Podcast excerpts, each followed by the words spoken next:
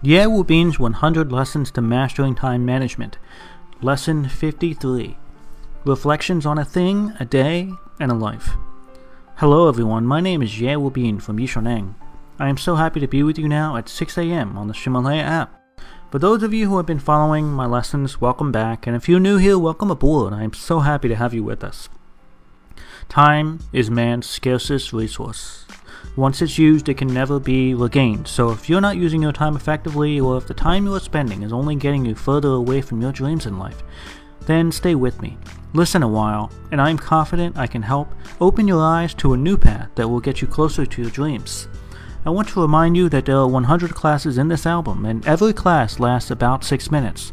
It is updated at 6 a.m. New York City time each morning. I've been talking about the topic of reflection in recent lectures. Life without reflection isn't worth it.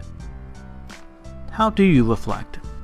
I discussed a few methods in previous lessons involving the use of contextual lists, scheduled tasks, conversion of chores into actions, the 4D method of do, delegate, delay, delete, several others.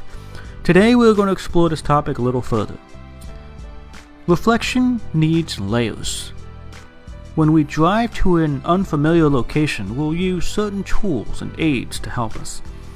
For example, we'll use a map to help us determine which direction to go. Then we'll use road signs to confirm the map's directions that guide us. We'll look at the land around the car to see if we're going in the right direction. All of these are different ways of doing the same thing. They give us different clues, but they all get us to our destination. They all provide a, sim- a slightly different perspective. Our daily reflection should also be done in layers so that we see things from different perspectives as well. And today I'll talk about three types of reflection. The first is reflecting on one thing. The second is reflecting on one day. The third, reflecting on your life.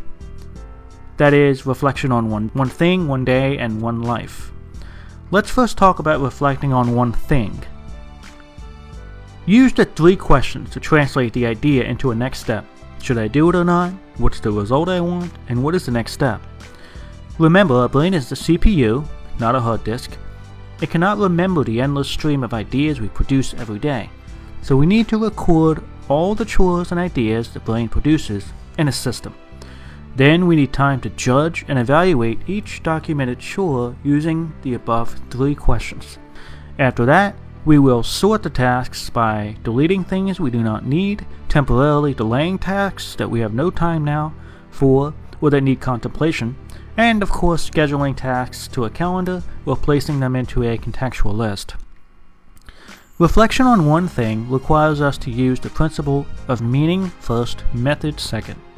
After reflecting on one thing, we use the schedule and the contextual lists we've created, and we look back and review our day. Reflecting on one day, we can learn from Ben Franklin's method. Ben Franklin is the man printed on the American $100 bill. He is considered one of the founders of the United States. Franklin woke up at 5 a.m. and slept at 10 p.m. every night. Each day when he awoke, he asked himself, What am I going to do today? And each night before he went to bed, he asked himself, What have I done today? We can use our calendar or lists to help us answer Franklin's morning question, What would we do today? We can also classify and sort unsorted tasks and schedule unscheduled tasks as part of the morning process. Each day, we must be disciplined and focus very much on our calendar to ensure that we get those things done. Tasks in our contextual or situation list should be scheduled within a week. There is more flexibility in these tasks, but the sooner these things are done, the better, because we have committed to them. Each day is a new day, and our situations constantly change, requiring new prioritization. Thus, when a situation presents itself, we must be ready to seize it and capitalize on it. Prioritize your tasks, then complete that important thing. That's called eating the frog, if you remember. Do you remember the life navigation system and the high altitude life? We need this navigation system, which has layers that we should use. The bottom layer is the runway. The next few altitudes range from 10,000 to 50,000 meters. Runway items are converted from ideas or chores into actions. which are important and urgent. This is also in line with the principles of GTD or getting things done, i.e., it's the bottom up approach and dealing with one step at a time. In the runway, we use the 4D principle do important things first, delegate or delay others, and delete unimportant tasks. Above the runway, at the 10,000 to 50,000 meter levels, are the projects, the eight concerns, goals, visions, and the purpose. When reflecting on life, we can ask ourselves five questions. The five questions are 1. What am I going to do in life? This question can be answered by the three questions of reflecting on one thing, which concern the runway or immediate affairs of the 10,000 meter item that need to be done in the near future. So, what am I going to do in life? Number two, what are my roles and responsibilities? This question deals with the eight concerns found at the 20,000 meter level. The number three, what's my long term goal?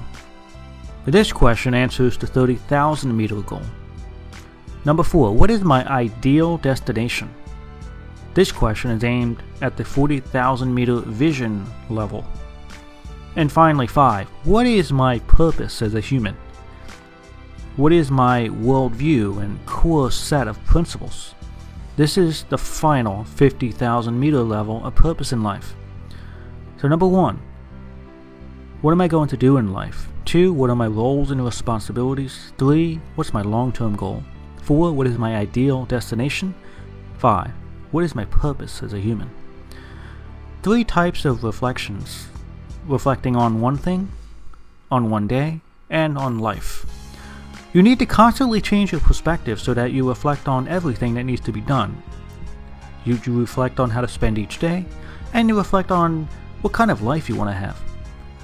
Coupled with practical software systems, we can record and make adjustments more efficiently. Just as an aircraft has a navigation system, so does our life and the way we structure our thinking. These audio lessons are translated by Yushanang's partner Cece and then recorded by her husband Justin. I wish you great success today. See you tomorrow.